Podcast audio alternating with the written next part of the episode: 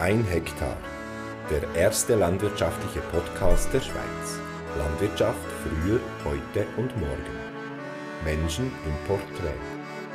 Die Sendung wird Ihnen präsentiert von Gantrischweb. Webseiten und Dienstleistungen für Landwirte. Persönliche Beratung liegt uns am Herzen. Herzlich willkommen zu einer neuen Folge von 1 Hektar. Heute bin ich zu Gast beim Severin Schwander, Metzger in Rickisberg und gelehrter Koch, Metzger und Europameister der jungen Fleischfachleute im 2018. Schön, hast du Zeit gehabt, Severin? Freut mich, merci, bist du gekommen. Merci. Ich werde mit dir eine kleine Reise machen. Äh, einerseits über die Landwirtschaft, andererseits halt auch über das, euer Fachgewerbe, Metzgerei, früher, heute, morgen. Erzähl mal ein bisschen, von wo kommst du, was sind deine Wurzeln, wo bist du aufgewachsen? Also meine Wurzeln sind hier in Reckisberg.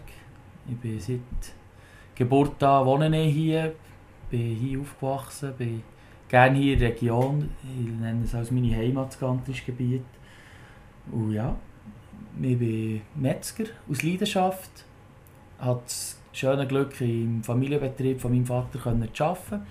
Ich bin mittlerweile die vierte Generation, die den Betrieb darf mitgestalten und mit weiter voranbringen Du hast ähm, nach deiner Jugend hast du Koch gelernt, zuerst. Genau. Und warum hast du Koch gelernt? Ich hatte als kleiner Gil schon den Traum, Metzger zu werden. Aber ich habe gerne gesagt, ich will noch etwas anderes lernen. Kochen war ein grosses Hobby von mir. Mhm. Und dann habe ich äh, nach, nach, meiner, äh, nach meiner Schulzeit habe ich das Glück gehabt, eine super Lehrstelle zu finden im Sternen Guckisberg. Und dort eine super Kochlehre verbracht, wo ich sehr viel habe gelernt habe. Äh, mit der Zubereitung, mit der frischen Zubereitung. Wir haben wirklich von A bis Z alles selber gekocht. Wir haben alle Woche frischen Fond gekocht.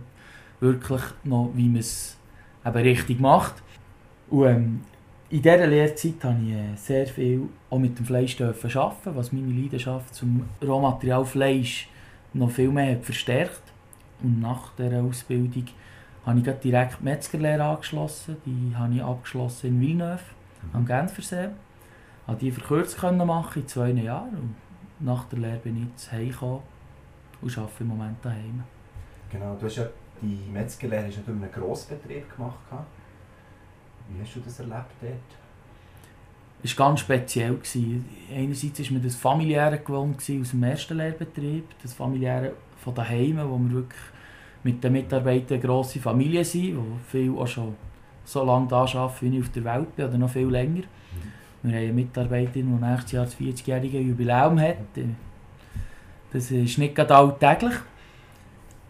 Und dann bin ich in einen Grossbetrieb gekommen, der etwa 250 Mitarbeiter hat dort war man halt ein mehr ein Nummer als, als die Person, die man wirklich ist. Mit, äh, es sind ganz andere Arbeitsabläufe. Und ich habe dann einfach gesagt, oder auch unter anderem auf den Rat vom Vater gelost, dass das sicher nicht schlecht wäre, wenn man dort den Einfluss aus der Industrie sieht, dass man sieht, was dort abgeht, für den Vergleich mit dem Kleinbetrieb wirklich zu haben, vor allem wenn es um Weiterbildungen geht, wo man eigentlich alles anschaut.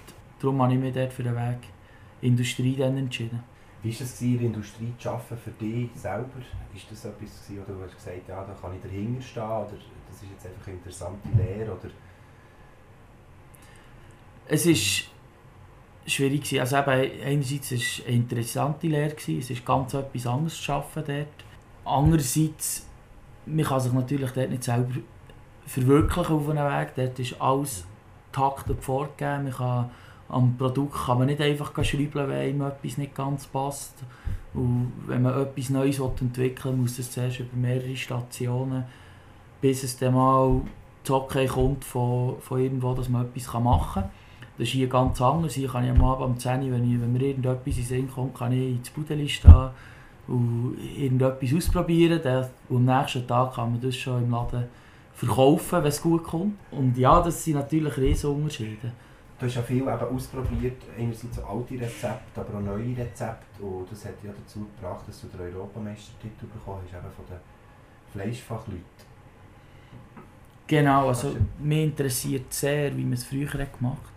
Weil früher hat man ganz andere Möglichkeiten gehabt. Man hat, äh, die ganzen Zusatzstoffe und Hilfsmittel hat man nicht kennt, wo man heute kennt, wo in der Industrie viel extremer eingesetzt werden, weil eben das Produkt so günstig muss sein wie möglich. Und äh, das ist eigentlich unser Ziel, das wir auch hier im Betrieb verfolgen, dass wir eigentlich so, so wenig wie möglich von diesen Zusatzstoffen müssen verwenden Und Teil kommen wir heutzutage nicht mehr darum herum, weil, es einfach nicht möglich ist, auch von Haltbarkeit her und all das, was man muss berücksichtigen muss. Aber ähm, mein Ziel ist eigentlich dort auch, so wenig wie möglich irgendwie zu verwenden. Und dort nehme ich halt viel aus alten Rezepten raus, schaue, wie man es früher hat gemacht hat. Und dort ist auch mein Vater ist, äh, ist dort ein, Vorreiter in dem Sinn. Er hat, äh, und er ist heimgekommen, nach der Lehre eine Meisterprüfung gemacht, hat er äh, den Schinken eigentlich neu entwickelt. Und das ist, er hat wieder das Warmfleischverfahren eingeführt. Also, das heisst, der Schinken muss gesalzen werden bis sechs Stunden nach der Schlachtung, bevor das Muskelstarre eintritt. Und durch das kann man sich viel Chemie ersparen. Also, wir äh, haben dort äh, mit Phosphat oder sonstigen Aromamittel, die wir, wir durch das nicht brauchen. Was das Endprodukt geschmacklich interessanter macht. Man hat hier, Im Warmfleisch hat man viel intensiveren Umami-Geschmack. Das merkt man in den Bauernbratwürsten. Die sind anders, als wenn man die jetzt mit Kaltfleisch machen würde, mit kaltem Rohmaterial, das schon durchgekühlt ist, das drei Tage abgehangen ist. Und dort äh, ist es halt schön, dass der Vater und ich dort ein das gleiche, gleiche Ziel vor Augen haben. Also, eben, ich probiere das irgendwie auch noch weiter zu entwickeln, die Sachen. Mhm. Aber jetzt beim Schinken, dort sind wir jetzt ja, schon seit Jahren auch mit Goldmedaille ausgezeichnet worden. Und äh, wir haben ja schon Grossbetriebe gehabt, wo der Vater hat gefragt wie machst du das? Wir bringen ja. das nicht so her, wie machst du das? Dann muss man ganz klar sagen, ihr könnt das gar nicht in diesen Mengen. Ja. Und ihr bekommt das Rohmaterial gar nicht so, dass man das bei euch so produzieren kann. Das heisst, man muss echt unmittelbar nach der Schlachtung muss man dann anfangen mit der Verarbeitung der Produkte. Genau. Damit man dann auch die gute Qualität bekommt. Oder? Genau, also wir verarbeiten jetzt Schinken wirklich schlachtwarm. Das heisst, die werden am Montagmorgen werden die gemetzelt. Anschließend werden sie sofort zerteilt, die Schinken sofort äh, ausbeindelt, dass wir dann so schnell wie möglich können, äh, mit dem Salz anfangen und das sind wir einer der wenigen Betriebe in der Schweiz, die das noch so macht. Du hast ja äh, mit der Terrine, glaube ich, hast du gewonnen, gell? Europameisterschaft, wenn ich richtig informiert bin. Mit der Pastete, ja. Mit der Pastete. Genau, dort ist noch ein Teig drum, aber ja. das ist fast das Gleiche. Genau, das ist äh, daraus entstanden, aber in der Westschweiz habe ich halt gelernt, dass der Pastete, das ist Pâté Coute heisst auf Französisch, und mhm. Terrino, das, ist so, das ist dort so ein bisschen Leben jeder Metzger hat seine eigene Kreation und das ist für die Leute dort unten ist das wirklich etwas sehr Spezielles, nicht Alltägliches, aber was sehr gerne gegessen wird. Hier in Deutschschweiz kennt man das nicht so. Wir kennen zwar Pasteten, jeder hat seine Pasteten, das macht so fast niemand mehr selber in Deutschschweiz. Kommen alle vom gleichen Lieferant und schlussendlich ist das ein, Produkt, das du überall haben kannst, niemand kauft es mehr so recht, weil man es auch nicht so kennt hier in Deutschschweiz. Ist das ja geschmacklich eigentlich so ein bisschen Genau, es ist, ist, überall kann man das Gleiche kaufen, ja. also ist es nicht mehr, nicht mehr wirklich speziell, oder? Es ist, man kann, ja. Und dort habe ich dann gesagt, hey, ich will äh, etwas Neues entwickeln. Eine Disziplin von diesen sechs Europameisterschaften war, eine Pastete oder eine Terrinenkreation zu erstellen. Und dort habe ich probiert, etwas Spezielles rauszutüfteln. Ich habe dort ein paar Städte gemacht mit äh, drei verschiedenen Farsen. Also zuerst ist, äh, ist eine Schweinsfarce mit äh, Morchelwürfeln und äh, Schinkenwürfeln. In der Mitte haben wir eine Trautenfarce als Kern mit Bündnerfleisch umwi umwickelt. Und die, zwei, äh, die dritte Farce ist eine Geflügelfarce. Dort haben wir eine Europameisterschaft Suppenhühnchen gebraucht, was heute mehr als Abfallprodukt bekannt ist. Und so haben wir etwas können verwerten, das man sonst nicht so mehr kennt. In die Farce haben wir noch speziell Kurkuma drin, was erstmal geschmacklich etwas Interessantes ist. Zudem tut es noch die Verdauung anregen, ist noch sehr gesund. Es sind Aprikosenwürfel drin und Bündnerfleischwürfel und dann noch eine leicht süßliche Note geben und für die Farbe noch fein entscheidend sind. Du hast ja vorhin auch angetönt, dir ist es wichtig, dass man eigentlich alles verarbeitet beim Tier.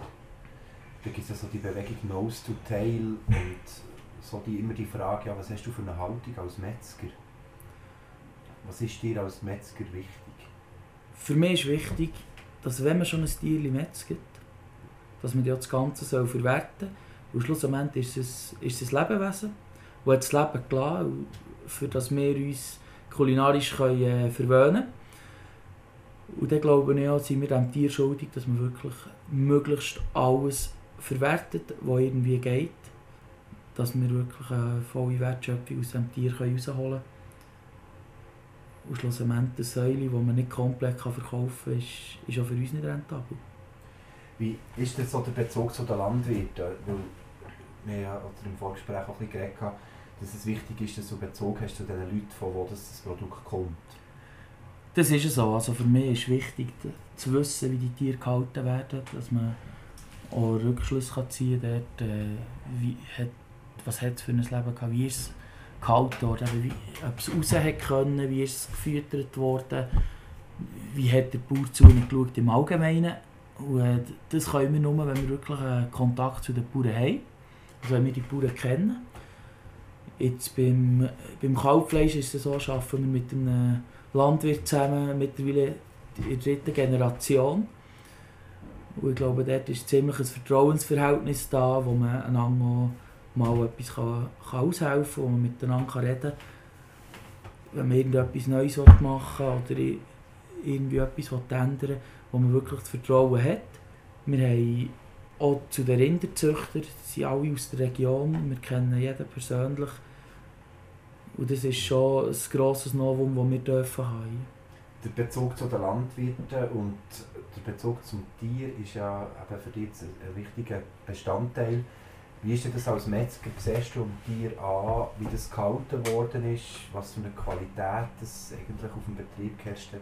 Lebensqualität für das Tier, siehst du das nicht im Schlachtprozess und bei weiteren Verarbeitung auch? Also für mich gibt es so zwei Qualitätskriterien. Einerseits ist die innere und andererseits die äußere Qualität. Die äußere Qualität die ist messbar. Dort können wir den pH-Wert messen. Wir, wir sehen das Aussehen, ist es wässerig, wie ist die Konsistenz des Fleisch.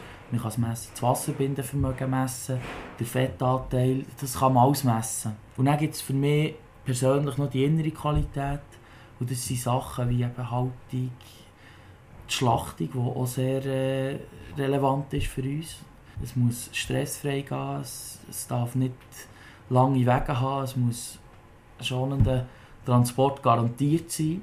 Und das, die Ernährung muss stimmen, das Tier raus können, all das. Das, das nimmt sich alles so zusammen in die innere Qualität. Und das ist nicht in dem Sinn messbar, also man merkt es im Geschmack. Eben, das sieht man auch wieder im pH-Wert aus, ob das Tier hat Stress hat oder nicht.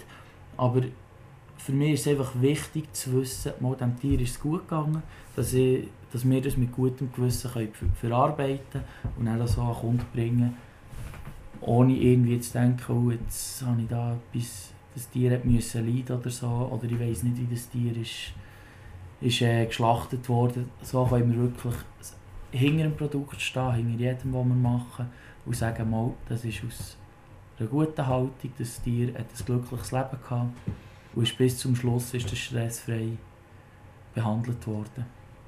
Ja, bei dieser Schlachtung, die halt einfach dazugehört, wie gehst du mit dem um? Also das heißt, stressfreie Schlachtung bzw. Tötungsprozess auch stressfrei. Wie geht ihr mit dem um, dass das möglichst stressfrei eben ist? Bei uns ist es so, wir haben bis vor zehn Jahren haben wir hier im Haus geschlachtet. Und ich bin durch das mit dem aufgewachsen. Also ich habe das von Kleinkindern an gekannt, dass Tiere müssen geschlachtet werden müssen, damit wir das dann essen können. Und dann haben wir hier im Haus ein Platzproblem bekommen. Wir haben einfach die Räumlichkeiten nicht mehr für dass wir noch selber können schlachten konnten. Wir haben nach einer neuen Lösung gesucht. Und die haben wir gefunden in der Metzgerschaft Berner Oberland. Das ist eine Genossenschaft von, wenn ich mich nicht täusche, 25 Metzger. Die eigentlich schlussendlich alle zusammenlegen für dass man wirklich die Schlacht, den Schlachtprozess auf einem topmodernen Niveau kann, kann stattfinden was sich auch wieder mit den Triebwegen, mit all dem, mit dem Personal, das dort ist, das fachkundig ist, mit der Nonstop-Anwesenheit von, von mehreren Veterinären, die das Ganze kontrollieren. Und durch das haben wir eigentlich eine Sicherheit, dass, dass das Tier stressfrei geschlachtet wurde, weil wirklich alles dort stimmt. Wir haben die Qualität auch steigern weil man wirklich mit den neuesten Technologien arbeitet, dass das Tier wirklich äh, stressfrei zur Schlachtbank kommt. Wenn wir vielleicht zurückschauen, so in der Geschichte, der Tötungsprozess war ja früher viel mehr in der Bevölkerung normal, gewesen, war bewusst. Gewesen.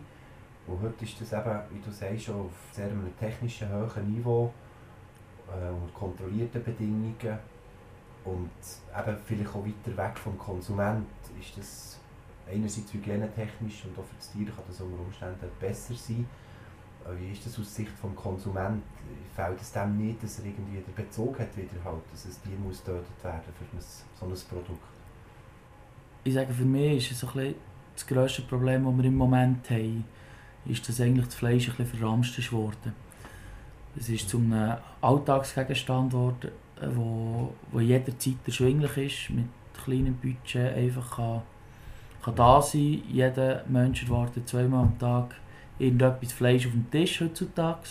Und dort hat es sicher damit zu tun, dass man nicht mehr sieht, hey, da ist ein Tier dahinter. Das, das hat müssen sterben für das, was wir da jetzt essen. Und dort, glaube ich, ist die Wertschätzung nicht mehr so gross, wie es mal war, wo, man, wo Fleisch wirklich ein Luxusgut war, wo, man nicht all, wo es einfach nicht alltäglich war, das auf dem Tisch zu haben. Und handkehrum muss ich sagen, dass man nicht mehr auf dem Bauernhof schlachtet, ist sicher... Äh, von Hygiene her hat man riesen Fortschritte gemacht durch das. Man hat die ganze Kühlkette, die man auf, bei der Hofschlachtung nicht so hat können garantieren wie man das in einer Metzgerei kann, wo die Gegebenheiten alle vorhanden sind, wo unter strengen hygienischen Kontrollen sind. Und dann kommt noch dazu, ich, ich könnte auch nicht jeden Job ausüben. Je nachdem hätte ich auch Mühe mit einem Job danach. Und darum finde ich nicht, soll man das den Leuten überlassen, die das gerne machen, die, die das können, die, die hinter diesem Job können stehen können. Darum finde ich nicht, dass jeder selber noch irgendwie ein Tier schlachten hinter im Garten. Einfach nur, dass er Fleisch essen kann. Nur, dass er Fleisch essen kann.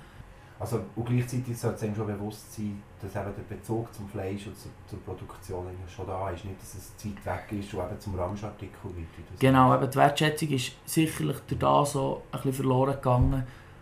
Aber äh, das hat auch mit, damit zu tun, dass, dass einfach im Ausland das Fleisch massiv günstiger ist. Aus dort einfach wirklich äh, ja, unter Hunger ist, was, was sie dort noch können verlangen für irgendein Schweinsfilet oder irgendetwas. Ja, zum Teil auch katastrophale Haltebedingungen oder für Tiere. Das kommt dann noch dazu. Ja. Da haben wir in der Schweiz natürlich schon den anderen Ländern etwas voraus, dass wir äh, so gute Tierschutzbedingungen haben für Tiere. Es ist ja in der letzten Zeit doch immer wieder in der Presse das Nose to Tails, oder dass man das ganze Tier verwertet. Merkst du da, dass vielleicht auch die jüngeren Leute auch das wieder aktueller haben? Oder ist das eher noch etwas von den Alten, die das halt kennen, dass man das ganze Tier isst? Und halt vielleicht auch spezielle äh, Teile vom Tier, die man sonst nicht mehr so kennt. Es ist so, es kommt je länger sie mehr, kommt es wieder mit... Äh mit den Special Cuts, wie wir sie heute nennen. Es klingt ein bisschen attraktiver. Das wird, je länger sie mehr wird es wieder gegessen, die alten Gerichte. Oder eine Berner Platte, wo, wo ein Zeuschnörli drauf gehört, oder ein Züngli. Heute will man das wieder. Es ist wieder beliebter, die Sachen, als vielleicht noch vor ein paar Jahren, wo man das wirklich hat gemieden hat. Ich glaube nicht, dass das irgendwie eine Generation da die Schuld ist oder irgendetwas. Es ist, man, man redet wieder davon. Es ist einfach wieder im Gespräch. Und durch das tut man vielleicht mal eine Überlegung mehr starten, hey, es muss nicht immer ein Filet sein. Also auch wieder ein bewusster werden von, von wo kommt das Tier ja. und das hat nur ein Filet und das äh, gibt noch ganz viel anderes, was zwei. Also zwei, sorry. ja, klar. Also dass das auch wieder viel aktueller ist, dass man eben bewusster einkauft und bewusster isst. Mhm. Es wird, ich, mir denkt immer wie mehr, vor allem bei jüngeren Leuten. Wir, wir haben im letzten Jahr die Beobachtung gemacht, dass wir wieder mehr junge Leute haben können, zu unseren Kunden zählen und können gewinnen die auch sehr Wert darauf legen, auf das Kochen. Und heute ist es halt echt so, dass man nicht mehr so viel Zeit hat wie vor 20 Jahren. Weil die Frau war daheim, war, hat am Morgen um halb zehn anfangen kochen, für ein riesen Menü zu zaubern. Heute muss eigentlich alles schnell gehen, die Frau arbeitet, der Mann arbeitet. Dann ist es halt so, dass fast nur noch Salami-Plätzchen äh, Zeit, in die Zeit hineinlenkt, über den Mittag. Und da probieren wir, diesen Leuten etwas abzunehmen und probieren auch eigentlich fixfertige Gerichte zu machen. Wir haben zum Beispiel saisonal bedingt haben wir Pfeffer hier im Haus gekocht, fixfertig, wo man nur noch muss wärmen muss, wo, wo man sonst Stunden hat, für den vorzubereiten. Wo man schon Wochen vorher muss anfangen muss, wenn man noch beizt. Wir haben saure Mocken, die wir eigentlich immer haben gekocht äh, fixfertig mit der Sauce, wo man im Säckchen ins warme Wasser tun kann. Zehn Minuten später kann man das so essen oder in Mikrowelle warm machen. Und dort probieren wir dann eigentlich die guten alten Gerichte wieder beliebter zu machen nicht mal, dass sie sie selber müssen machen müssen, aber dass es so für sie möglich ist, die noch zuzubereiten. Ja. Und das ist mittlerweile ein bisschen, Anklang gefunden bei den Leuten, dass man einfach fixfertige Sachen kann kaufen kann, die eigentlich hergestellt sind, wie man es daheim auch machen würde und nicht in einer grossen Menge einfach mit Pulverli angerührt ist. Wirklich ja. traditionell, wie man es vom Grossi noch kennt. Ja.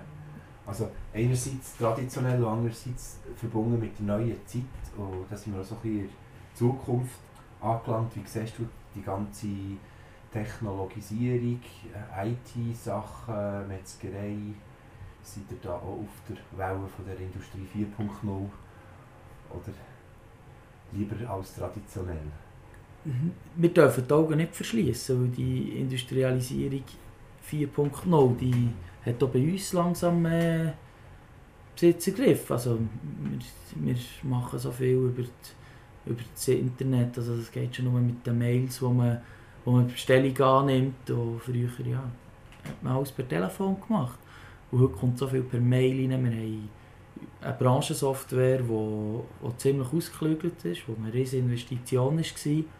Aber wo wir uns heute Gott froh sind, dass wir die haben, wo wir unsere Abläufe können rationalisieren können, wo wir durch das weniger Aufwand haben in der, in der Administration noch. Und dort, es wird sich weiterentwickeln. Und ja, werden wir auch bei uns im Betrieb nicht mit Blatt Papier arbeiten, sondern alles nur noch mit PC.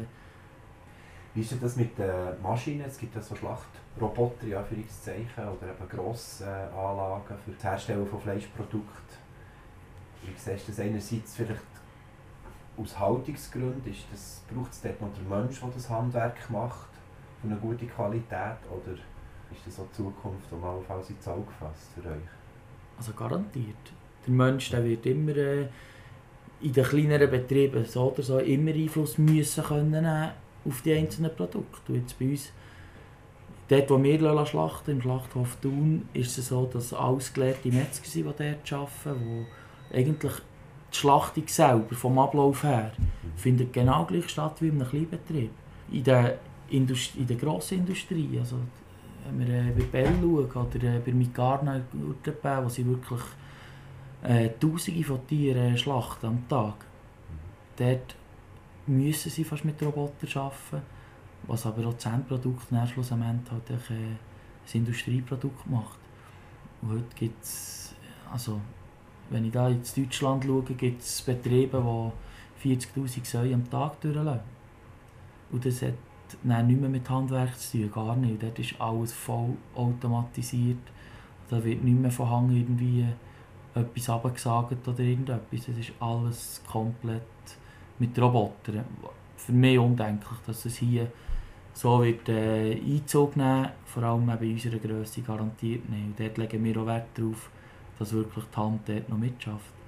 Aber wir haben bei den Maschinen in unserem Betrieb, wir sind eigentlich dort ziemlich auf dem neuesten Stand, immer mit den Technologien eigentlich immer mitgegangen, haben immer erneuert. Wir sehen das zum Beispiel beim Cutter, beim Blitz.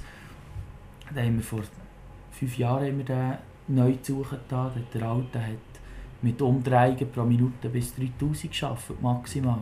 Heute sind wir auf einer Leistung von 6'500 Umdrehungen pro Minute, die die Maschine erzeugt, wo man das Produkt qualitativ besser machen kann mit dem. Man bekommt ein feines Brett her, mit einem besseren Biss, nur durch das, dass die Maschine anders läuft. Und dort hat es natürlich so ein bisschen Gadgets dran, die man vorher nicht hatte. Vorher hatte man einfach einen Thermometer dran und mehr nicht. Und heute hat man eben mit Uhrenzähler, man kann alles genau regeln, man kann bei Temperatur dann so alles abstellen. Alles. Das können wir heute alles so in Technologie brauchen und äh, so unsere Arbeit auch erleichtern. Früher hat man einfach die ganze Zeit neben dem Blitz müssen stehen. Heute kann man mal davonlaufen und nebenzu noch etwas anderes in die Finger nehmen. Das sind Vorteile, die, wir haben mit den neuen Maschinen. Und ich glaube, wenn man dort die Augen verschließt voran, dann bleibt man bleibt man wirklich stehen und man kann sich nicht weiterentwickeln. Ja, zur Digitalisierung und der ganzen Technik, zu dem ganzen technischen Fortschritt habe ich das Gefühl, darf man den Menschen nicht vergessen. Und dort, ähm, du hast ja schon ein bisschen angetönt, mit E-Mail-Bestellungen und Kundenkontakt und so weiter, gibt es auch also wieder eine Chance, dass der Kunde wieder näher zum Produzenten bzw. Zum, zum Verarbeiter kommt, durch die ganze, sage jetzt Internetwelt, Medien, Kommunikation. Siehst du da Chancen, dass das ähm, eigentlich auch positive Aspekte hat? Also es hat sicher auch positive Aspekte. Man kann viel besser auf sich aufmerksam machen im Internet. Man hat viel größere Empfangsreichweite, als man das noch vor 10, 20 Jahren hatte. Ich meine, wenn wir eine Facebook-Werbung schalten, kann man mit einem ganz kleinen Budget erreicht man so viele Leute in der Umgebung, wie man auch sonst nie erreichen würde. Und dort sehe ich schon, das ist die Zukunft. Heute ist alles irgendwie am Handy am Rumtöckeln. Wieso tut man das nicht einbeziehen, auch für, für Kunden darauf aufmerksam zu machen, auf einen selber? Hast du vielleicht auch schon überlegt, so regionale Plattformen oder Kontakt mit den Produzenten oder so, das auch mehr noch auf die IT abz oder umzuwälzen oder darüber zu laufen? Ja, also bei uns ist es halt so im Geschäft, die Leute, die zu uns kommen, können einkaufen die haben immer die Möglichkeit zu fragen, wo das Tier stammt, etc. Aber dort glaube ich, dass, dort muss es beim persönlichen Kontakt bleiben auch zum Kunden. Also wir, wir haben ja schon Werbungen geschaut, also ein Video gemacht, wo wir, äh, wo wir rein Säulezüchter besuchen und so. Dort, dort schauen wir schon, dass das wirklich so an die Leute zu bringen, aber schlussendlich ist unser Kerngeschäft ist, ist der Verkauf im Laden und äh, die Persönlichkeit, die wir äh, mit beim Kunden können punkten können. Und äh, über das Internet ist halt das schwieriger. Wir haben noch bisschen über zukünftige Projekte. Gibt es vielleicht da noch etwas, wo, wo noch speziell ist, was noch ansteht, in Zukunft etwas Neues auszuprobieren? Du bist ja immer ein bisschen Tüfteln. Genau, wir haben vorhin haben wir über Pasteten geredet. Das war ein Produkt, das ich entwickelt habe. Mittlerweile haben wir noch fünf weitere Pasteten ausgetüftelt mit verschiedenen Geschmacksaromen. Dazu sind neue Terrineli, die wir so in Weggläschen haben, die sehr gäbig sind. Sie sind streichfähig, man kann sie stürzen, aufschneiden. Sie sind lang haltbar, dadurch, dass wir sie pasteurisieren. Das ist mal eigentlich das neueste Kind, das wir jetzt hier entwickelt haben, das ziemlich ist eingeschlagen das Produkt. Also wir haben vor der Weihnachten, etwa drei Wochen vorher, haben wir das erste Mal produziert. Ich dachte, das längt bis nach der Weihnachten wir also in der Weihnachtswoche noch einmal müssen machen und Das ist jetzt das Neueste, was wir haben. Und äh, es wird sicher wird in Zukunft werden neue Produkte dazukommen. Wir probieren immer unsere Produkte stetig irgendwie noch zu verbessern. Wenn man irgendwie etwas Kleines hat, dass wir das sofort ändern können. Ja. Gibt es auch so Projekte, wo jetzt mit Landwirten, es gibt ja verschiedene Arten von Tieren, oder? Wenn jetzt irgendjemand sagt, ja, eine neue Idee, würde das gerne ausprobieren. Ich suche aber einen lokalen Metzger, der mir mhm. hilft, das Ganze zu vermarkten oder weiter zu verarbeiten. Bist du da offen für, für die Landwirte aus der Region, für, für etwas Neues können? Also wir haben, diesen Sommer haben wir zuerst mal, werden wir den Mangalitza metzgen. Die kommen aus, vom Muri Boden hier aus Reckisberg. Und das ist äh, ein Landwirtschaftsbetrieb, wo zwei junge Leute führen, sehr innovativ sind, die sehr viele verschiedene Sachen machen und die Säue sind ganz speziell, das sind eigentlich Wollsäue. Das ist eine uralte Rasse. Die sind das ganze Jahr draußen, haben das dass sie auch im Winter draußen sind, viel dickere Fettschicht. Und das Fett hat ganz ein spezielles Aroma. Es ist sehr nussig, der ganze Geschmack. Es, tut, es hat, wenn man es so anschaut, das Gottlieb von dem hat nicht mehr so viel Fleisch dran wie das andere, das man gewohnt ist. Dafür 3 cm Speck. Aber das wird geschmacklich sicher äh, wahnsinnig sein zum Essen. Wir reden schon lange darüber. Die Säue sind letztes Jahr sind die geboren. Die werden auch viel älter als die äh, normalen Säue, die man sonst kennt, das normale Edelschwein. Die brauchen ein Jahr, bis sie reif sind, bis sie genug schwer sind, bis sie die Fleischigkeit haben, bis sie die Qualität haben. Und wir werden mal probieren, etwas aus denen zu zaubern. Ich habe da schon verschiedene Ideen mit Produkten, die wir dann machen. Aber das ist, eine Art, das ist ein Produkt, das wo dann nicht immer wird zur Verfügung stehen Das wird auch einmal im Jahr, im Jahr gibt es vielleicht zwei Wochen, gibt es die Produkte, gibt es Bratwürste von denen speziell. Und dort hoffen wir, dass das Anklang wird finden und dass wir äh, dort äh, etwas können aufziehen können, was speziell ist und einzigartig. Ah, schön. Also für die regionale Wirtschaft in dem Sinne noch spannend, etwas Neues zu machen. Genau, das ist wirklich, also dort haben wir dann auch schauen wir eine hundertprozentige Wertschöpfung hier zu haben.